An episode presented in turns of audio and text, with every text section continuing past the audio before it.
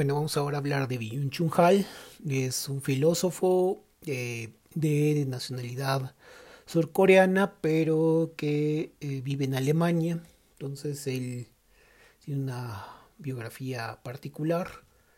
Él se dedicó en un principio a ser ingeniero en metalúrgica, en cuestiones químicas, y de pronto llega a la filosofía. Eh, prepara estudios en este campo y se doctora en Múnich o en Friburgo con un texto sobre Heidegger eh, donde este empieza a trabajar en una condición de la filosofía de los siglos XVIII en adelante, la fenomenología, la estética, la religión.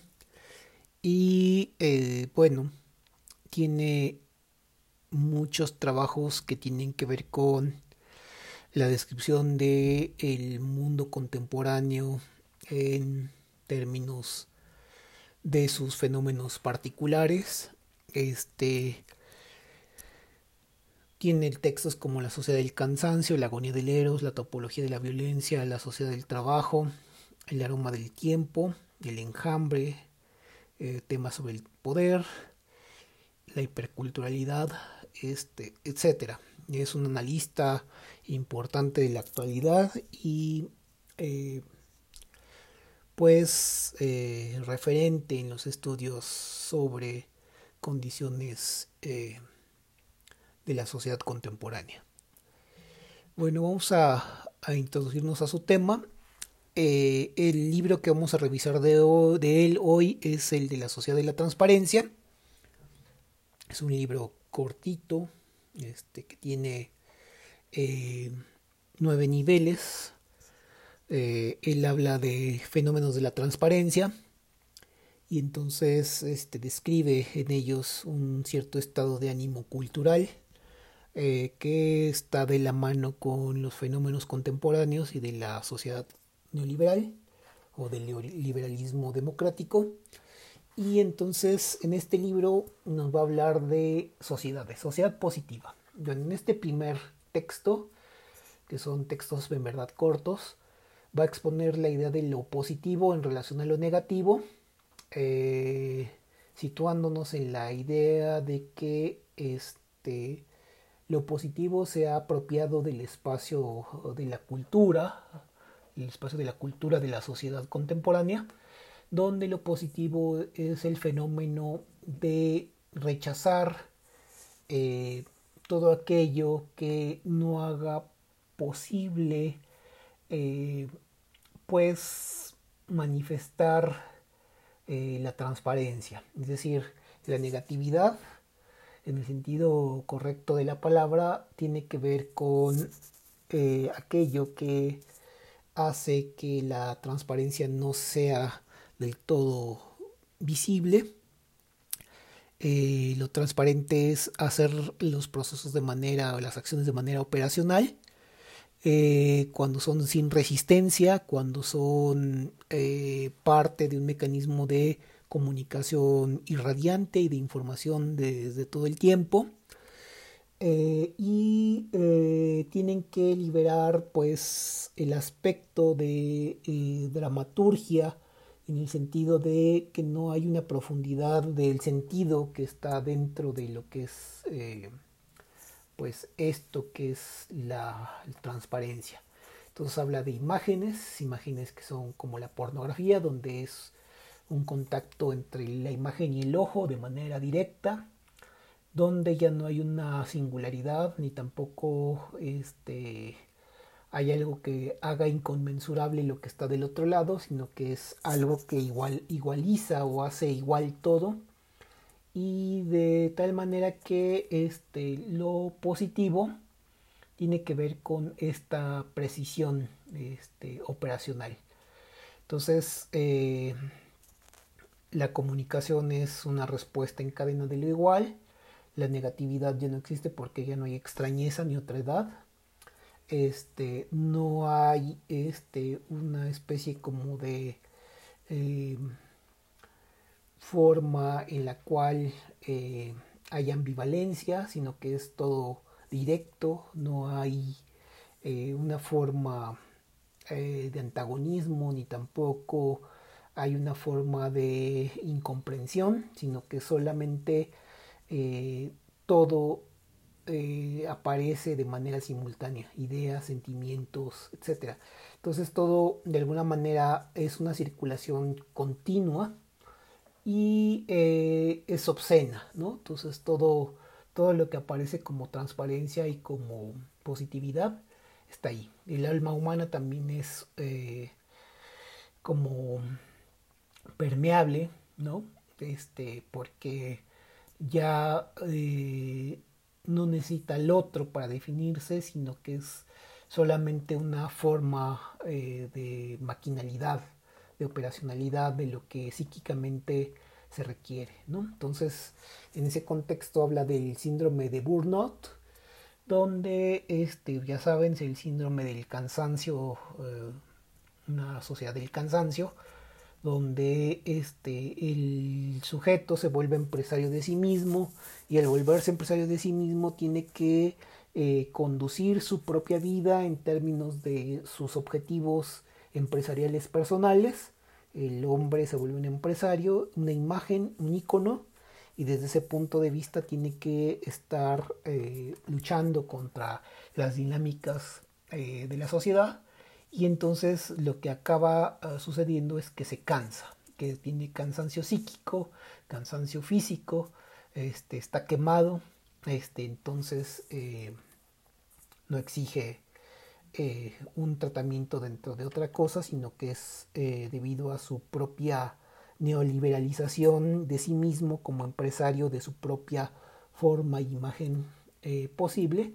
Y entonces dentro de sus valores como sujeto de esta condición empresarial está el automotivarse, el este, ser resiliente, el resistir este, lo que ocurre, el no tener capacidad de transformatividad, sino de periclitación, es decir, como de una propensión hacia eh, su propio rendimiento, ¿no? Este, y ese rendimiento al verse agotado bajo las condiciones eh, agrestes de un mercado competitivo donde todos luchan por eh, volverse sujetos económicos que a la postre generan un estilo de vida que es un estilo de vida que está condicionado por las leyes del crédito de la economía financiera, pues acaba este, extrayéndole toda la energía y viene el burnout. Eh, este sujeto económico, empresario de sí mismo, crea y recrea paraísos de eh, estilos de vida y esos estilos de vida eh, condicionan su existencia bajo la lógica de pues propender y crear un sujeto que está construido bajo la idea de su imagen.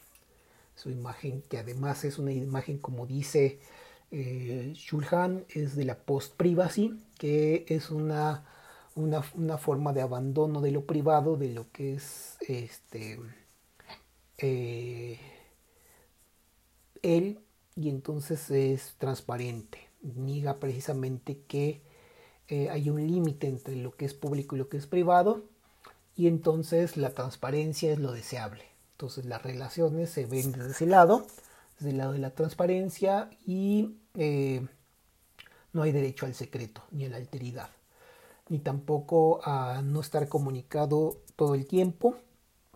Y eh, es una igualdad en la que vive pero de la transparencia, que significa que eh, se tiene que aceptar lo que no se entiende. Y eh, en el sentido general de la palabra es una relación muerta, una relación muerta. Y en ese sentido eh, estaríamos hablando de que el hombre eh, vive en una especie de ignorancia que es una voluntad de ella, en el sentido de que no es necesario comprender porque de lo contrario es imposible vivir en una condición eh, donde la transparencia es lo que importa, ¿no? Entonces, bueno, es una sociedad que no tiene más que, eh, bueno, ya no tiene intuición, tampoco tiene lo negativo, sino que es una sociedad de lagunas, porque digo de, visión, que no requiere de este, eh, formas de pausas como lacunares que forman una propia estadio de descanso, sino que tiene que estar constantemente viendo eh, alrededor de todo lo que, lo que está en ello, ¿no? Este, ocurriendo de una manera eh, local. Entonces es una forma positiva donde no hay sentimientos negativos, eh, no hay sufrimiento, no hay dolor. Se trata de una sociedad que forma, eh, que también es una sociedad que organiza el alma dentro de una forma de arreglo a lo agradable, donde no hay complejidad ni tampoco consecuencias, sino que se puede eh, estar en, un afecto sin estarlo realmente. Es una fórmula de confort, ¿no?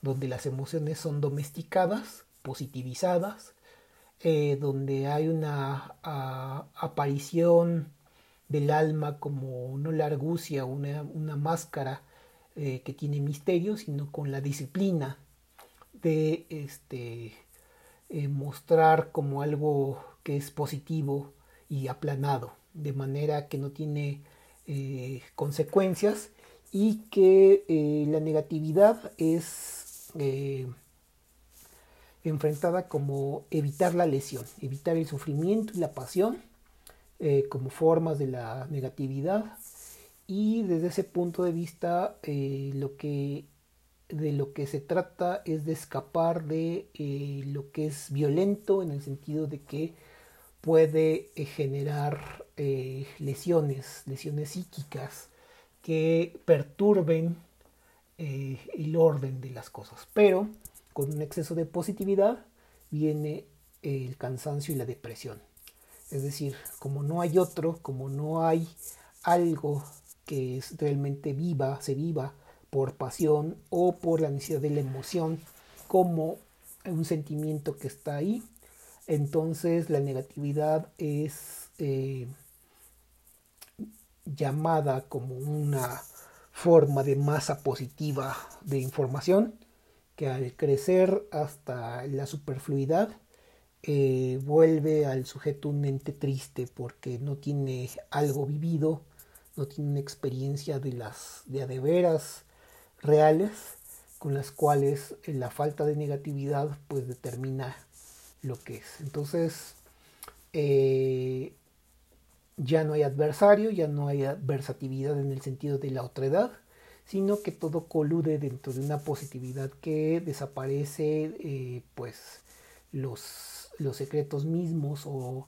la forma de lo, de lo distinto o de la diferencia.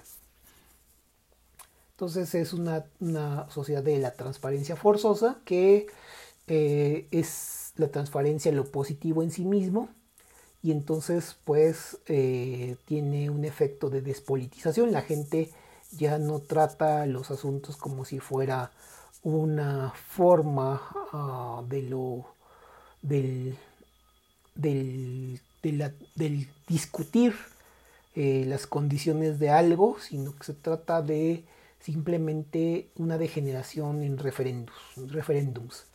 Es decir, eh, nadie quiere una comunicación que sea negativa eh, y entonces el intercambio en el sentido político que tiene que ver con eh, la adversatividad en el sentido del argumento no acepta el rechazo y ese rechazo no puede ser valorado en términos económicos. Entonces todo mundo tiene que aceptar la falta de condiciones del ser y la falta de verdad, eh, etc. Bueno, luego viene una sociedad de la exposición y entonces aquí trata sobre el asunto del secreto. Y entonces, pues habla de eh, la, un poco las imágenes y la obra de arte. Y entonces dice, bueno, todo lo que está destinado a exponerse es una mercancía. Y el estadio de, de mercantilidad es una existencia de la insignificancia. Es decir, la valor, las cosas tienen valor solo cuando son vistas. y entonces la, el valor de exposición tiene que ver con la relación entre valor de cambio y valor de uso, que el valor por lo, por lo pronto al reflejar una fuerza de trabajo eh, ya eh, marcaba una condición de negatividad, pero desde el punto de vista de la, de la imagen solo tiene que producir atención. La atención eh, que deja de un lado al valor cultural y el valor cultural este, tiene que ver con esta condición de lo que está detrás, el trabajo, ¿no? Entonces, hoy ya no se trata de eso, hoy se trata de este, eh, la fotografía como una parte de la exposición, donde la mercancía se expone como una capacidad de, de, no, comparar, de no poderse comparar con nada, pero donde el valor cultural eh, desaparece.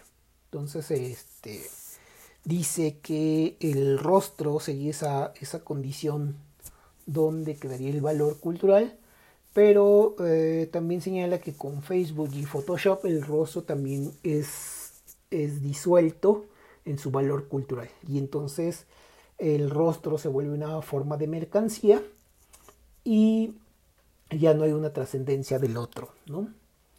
Eh, la fotografía digital eh, concurre sobre la forma de una necesidad del soporte pero con la idea de, la forma de lo perecedero en el sentido de lo digital, pues eh, la fotografía como una forma de vida y vinculada a una negatividad del tiempo, pues deja de ser ese su papel, ya no habla, ya no ha sido este, esa parte eh, de la cultura, ya no obliga a sopesar la vida o la muerte o la extinción de las generaciones, sino solamente este, tiene un valor en el sentido de un rating alrededor de lo que le gusta al otro y de su popularidad, es decir, de hacerlo público. Sin embargo, este, es una forma en la general donde las cosas visibles ya no concluyen en la oscuridad, sino tiene que concluir en la obscenidad. De tal manera que el rostro es pornografía, el rostro es el placer que está experimentándose al observar la imagen y entonces eh, la coacción de la exposición aliena el cuerpo, es decir, el cuerpo que está ahí, que aparece en la selfie del Facebook, ya no es la de la persona, sino es el de un espacio sistémico especial que es el de la red y donde la gente cree coincidir con la red. Es decir, que este, es su cuerpo, es su vida, este, es, es, lo que él es, ¿no? Sin embargo, este, exponer es explorar y entonces la forma de la exposición deja eh, de eh, proponer una forma de habitar eh, ese, esa imagen. Eh, significa entonces este, que ya, ya no hay sino propaganda, que significa tener atención y se contrapone al habitar, habitar la imagen, que significa estar en paz. Quizá el hecho de ponerla es donde uno está satisfecho y el hecho de ponerla es propagandizar un capital de atención. Eh, bueno, señala que este, la hipervisibilidad de lo oculto y la inaccesible también son formas de, liberarse de la negatividad y la alteridad. Eh, y dice, bueno, que la belleza tiene que ver ahora con eh, exponer, ¿no? Y entonces exponer no es que haga una forma de la belleza sobre la pregunta, sino que eh, es la maximización del valor de exposición. Es decir, que tanto eh, lo que se ve en una imagen tiene el valor de un absoluto y que tanto eso eh, coacciona y únicamente la falta de una reflexión. Es decir, ya no es estética, sino es anestésica, es decir, solo duerme el juicio o habla de un juicio de gusto, este, que eh, ya no es contemplativo, sino que solamente es acelerativo, en el sentido de que este, eh, ya no hay un sentido o hay un vacío de sentido, sino que hay una forma de suponer que la vaciedad que supone el no tener una imagen del otro genera horror. Por ejemplo, cuando este, le preguntan a, a una persona si sigue siendo igual como fue hace tres meses, ¿no? Este, si la preocupación de las propias redes, si la gente ha engordado, si este, está leyendo, si este, está haciendo algo con, con los softwares de, de, de comunicación, etcétera, ¿no? Es decir, hay que vigilar para saber si este, estamos ante la posibilidad de un vacío, un vacío que nos horroriza, y entonces la imagen viene a remediarlo todo porque el vacío de sentido se tapa con una imagen.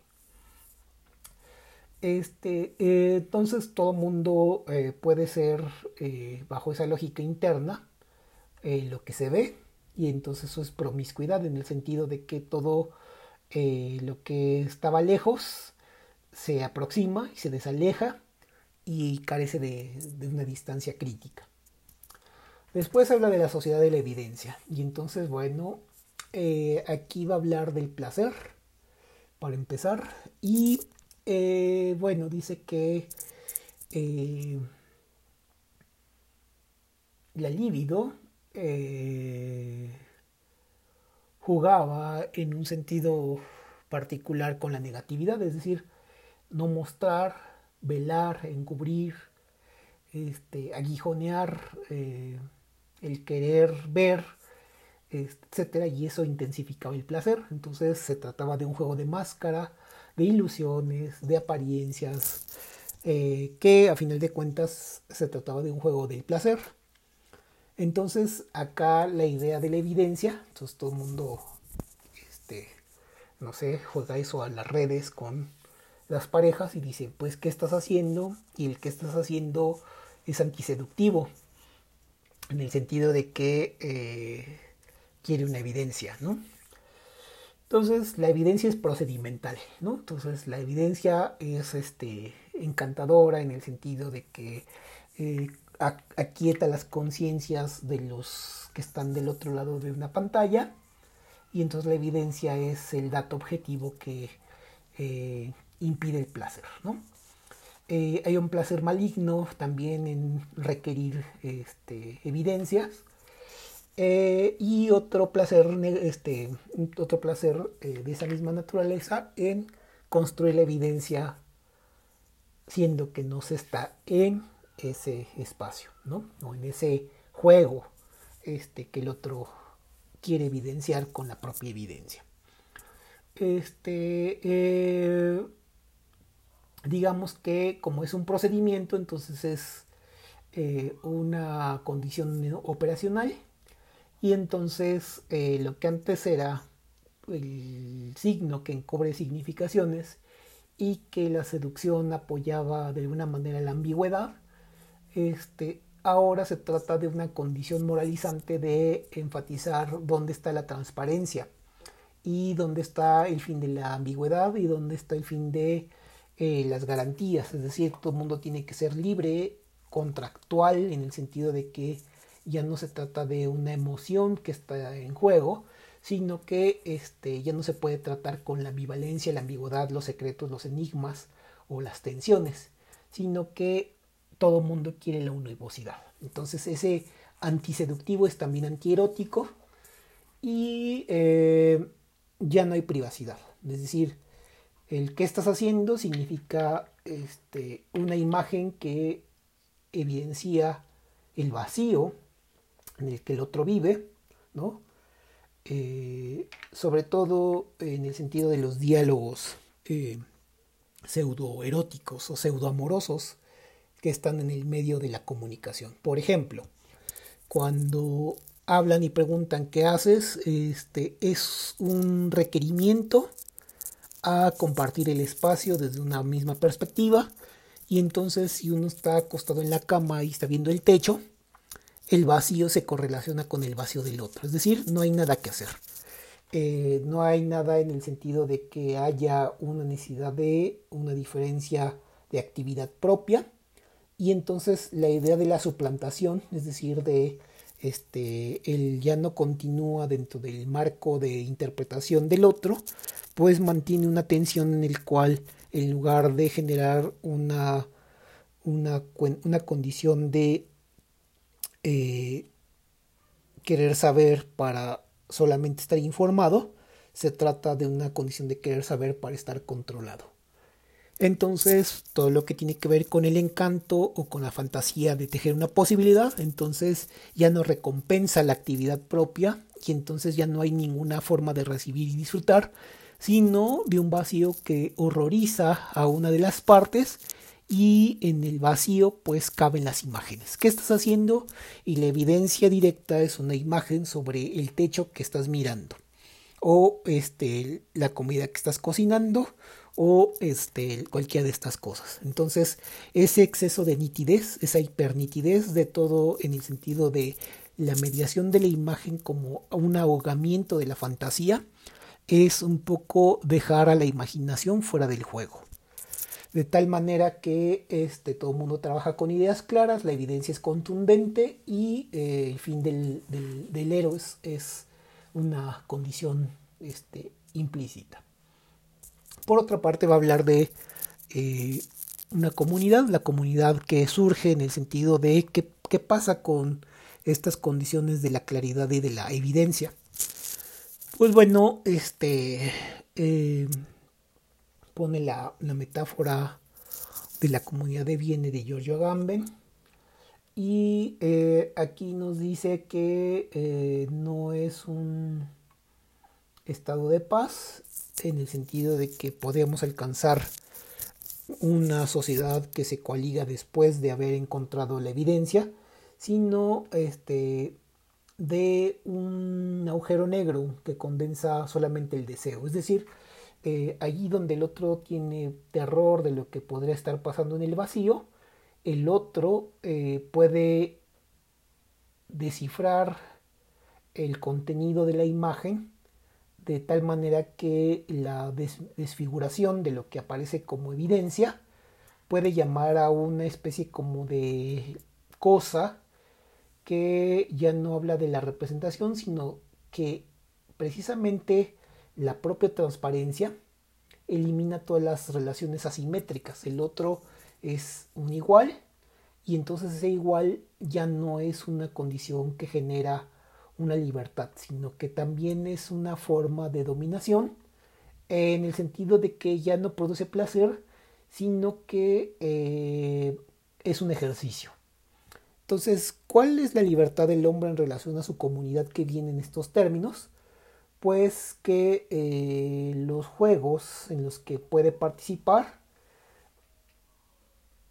ya no tienen que ver con la falta de transparencia o lo incalculable, sino que juega con eh,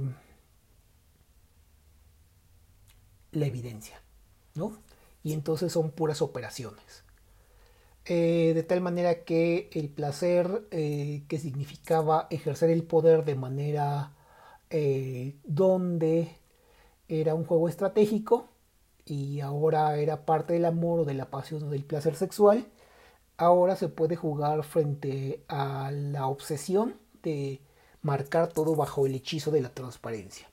Todo es transparente, el otro es bueno, todos hacen cosas positivas, todos se quedan este, de acuerdo a la lógica y de acuerdo al testigo fiel que acaba de ver la evidencia bajo una condición de bondad y de astucia, de perfección, de profundidad, etcétera, etcétera, en relación a una forma de desustancialización de las máscaras, donde el no saber o el querer saber de acuerdo a esto eh, desactiva el potencial de, de, del juego, de, de, la, de la seducción. Eh, ¿Por qué esto se vuelve una condición relevante? porque en ese sentido eh, la negatividad que tiene que ver con la hermenéutica de lo erótico, donde se trataba de descifrar, de descubrir, de desvelar agradablemente, eh, ahora se proyecta sobre la idea de una información desnuda. El encanto que estaba atrás de lo que no se sabía que era una dimensión secreto, diabólica, hoy es parte de un proceso de una simbólica de la transparencia, que es una profundidad pero solo aparente. Es decir, todos juegan a la transparencia, a la evidencia, al dar cuenta de lo que hacen, al marcar sus fotos en Facebook de dónde estuvieron, qué hicieron, dónde estuvieron, 24/7 eh, todo el tiempo observados, clasificados, medidos, y entonces a eso se le llama profundidad. Mientras que el sujeto libre que hacía lo que quería hacer, que tenía el encanto de eh, nunca reconvenir sobre la libertad, hoy día ya no es libre más. Es decir, está siendo observado y no solo es el que le pide la evidencia, sino es la evidencia en sí misma que la propia red o que la propia tecnología le exige. Bueno, después pasa la sociedad porno. Y esto ya es un paso este, directo sobre lo anterior. Eh, el misterio, eh, lo que está encubierto, lo que es insignificante, etcétera, se traumatiza por la falta de velos, de encubrimiento. Entonces, el aparecer de lo encubierto, la desnudez, etcétera, etcétera, la cercanía que eh, se periclicita y que está encimada sobre lo que es visible, eso es lo pornográfico. Entonces, eh, superar la representación o el no tener una imagen precisa la idea de la subliminalidad en el sentido general es ir más allá de la imaginación. Entonces, eh, de acuerdo con la idea general de la desnudez, eh, era interesante, de acuerdo con esta lógica, eh, la forma en la que la representación católica habla de la desnudez como un velo de gracia, como un vestido de luz donde la desnudez eh, significaba eh, intentar eh, la pérdida de este, lo teológico. ¿no? Entonces, hoy día una crítica a la religiosidad es el cuerpo desnudo. Sin embargo, el modelo de lo pornográfico como un desnudo que observa este, es una forma de aclararte sobre lo que está envuelto. Es decir, mira y contempla la falta de misterio.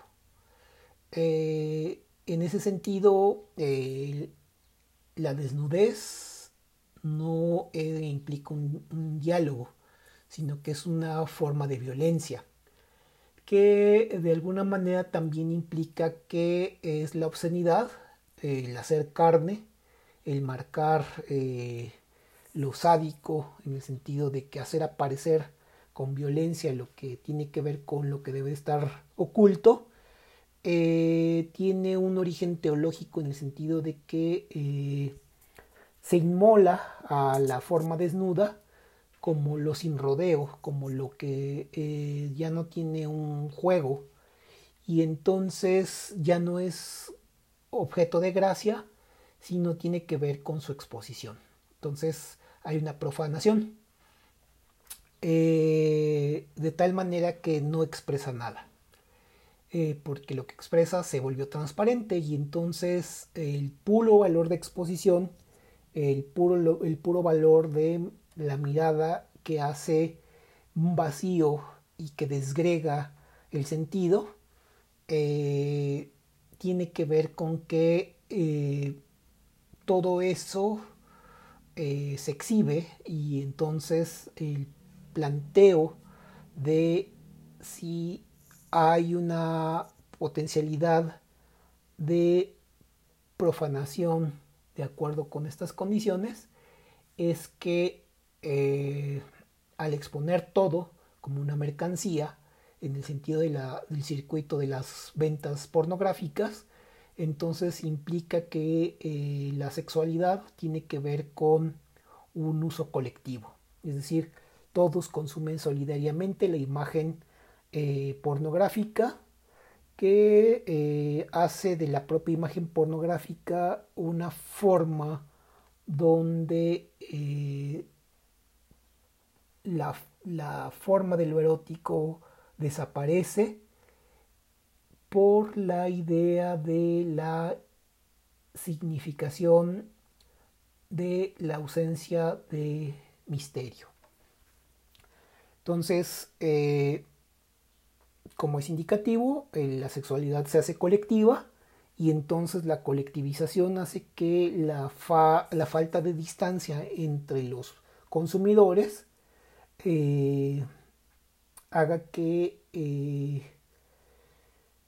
todos se refieran a un campo único de información que es el de la imagen eh, pornográfica eh, como algo que choca con una forma de traumatizar pero no el sentido de una sexualidad colectiva sino choca con la idea de que lo indefinible en el sentido de que no se puede eh, recalcar la certeza sobre eh, algo que está eh, vuelto hacia afuera y que es carente de interioridad o de algo que oculte o de misterio, sino que todo es complacencia y todo es impresión, donde lo que puede asegurarse sobre ese punto es una forma de imagen que obliga al espectador a una mirada consumidora que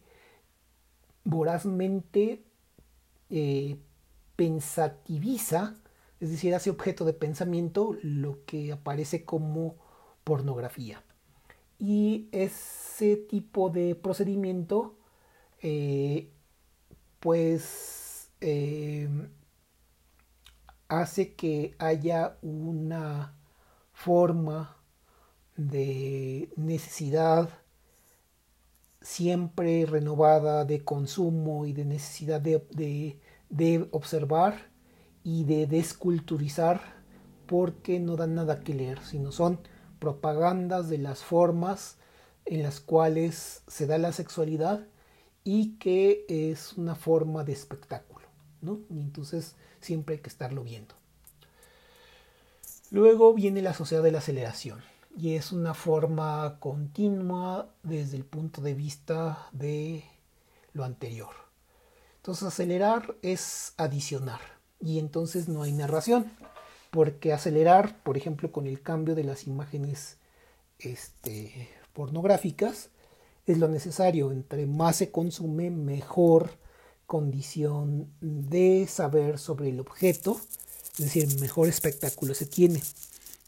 Y entonces lo que es ceremonial y ritualístico se separa para llevar a un campo donde este, solamente se abre la perspectiva de la transparencia hacia el otro que está frente a uno. Entonces, eh, ya no se trata de cuestionarse o de, de, hacer reflexivo el proceso o de hacerse otro, sino se trata de eh, no poder construir una narrativa de lo que ocurre.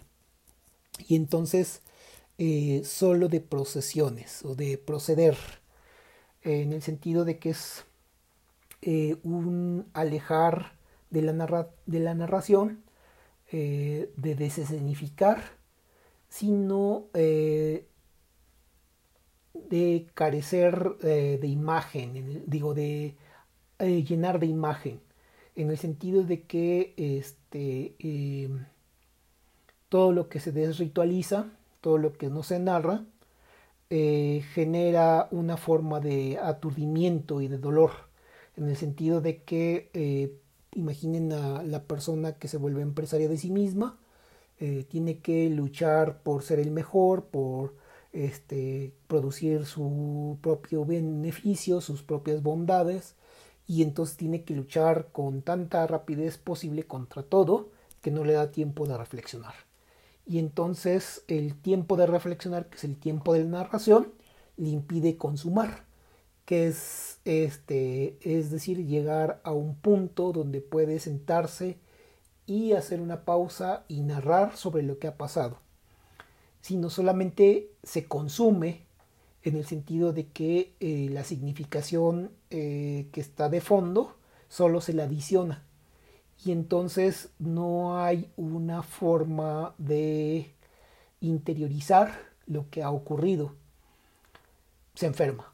Depresión, ansiedad, este, eh, ¿qué más? Este, síndrome de burnout, etcétera. Todo lo positivo está ahí porque ha tenido que avanzar a velocidad, pero no hay un depósito donde lo que ha pasado se pueda organizar.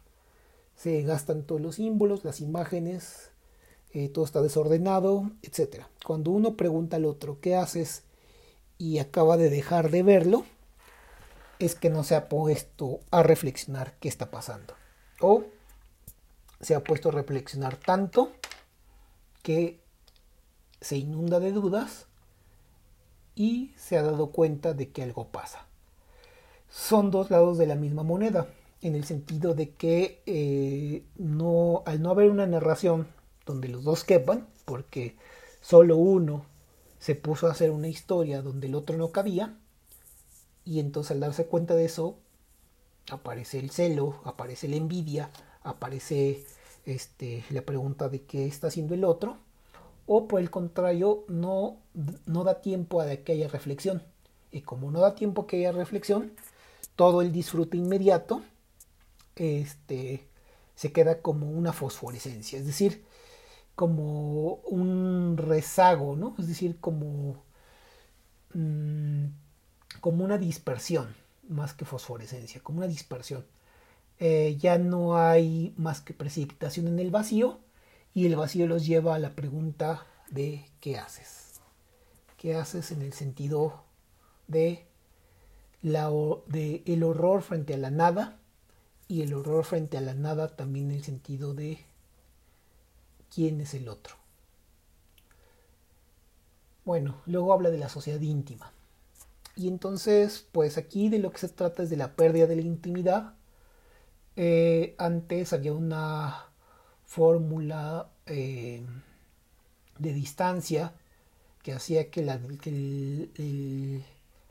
la representación y el tipo de exposición que se ejercía sobre el otro tenía que haber una serie de distancias que tenía que ver con otro tipo de relaciones que se trazaban en el espacio apartado de la vista y hoy día que hay una psicología de la transparencia donde todo está cercano, pues se acaba con la conciencia crítica y con la conciencia este, de la distancia y eh, hay una tiranía de la forma de personalizar eh, la transparencia. Y entonces, este, si bien eh, ya no hay narración ni tampoco ritualización, sino que hay un vacío de apariencias y hay una desnudez en el sentido pornográfico. Hoy día la sociedad también desconfía de, todo lo que es la ritualización, la ceremonia. Entonces, eh, todos tienen que exhibir esta forma de la de ritualización como una forma de la confesión, del desnudamiento, del acortar la distancia, del periclicitarse hacia lo cercano, donde aumenta la forma de sí mismo o de la delimitación de la intimidad en los bordes de una muestra sin fin de lo que es el otro. Este Por consiguiente es una sociedad de la información, que es el siguiente tema. Y en esta sociedad de la información todo está informativizado. Entonces todo el mundo tiene que saber, todo el mundo tiene que estar eh, no sobre la narración de ellos, sino del artefacto que los vigila. Y entonces eh, en esta sociedad ya no hay, ya no hay trascendencia, sino hay transparencia y entonces todo el mundo debe de haber eh, puesto atención sobre lo que se revela. No hay polémica sino hay pornografía, no hay polemo sino porno. Y entonces las imágenes tienen que ver con dominios de entitación que tienen que ver con engranajes sobre la transparencia. Es decir, todo el mundo tiene que no aparentar, sino que transparentar. Todo el mundo tiene que dejar ver, todo tiene que hipercomunicarse y conectarse. También tiene que revelarse, desenmascarar, descubrir, confesarse. Eh, ya no hay más que la idea de lo cristalino. Y eh, en ese sentido, el, lo interior no existe, sino es una forma en la cual eh, todo lo que se mira es igual a lo que aparece en lo inmediato.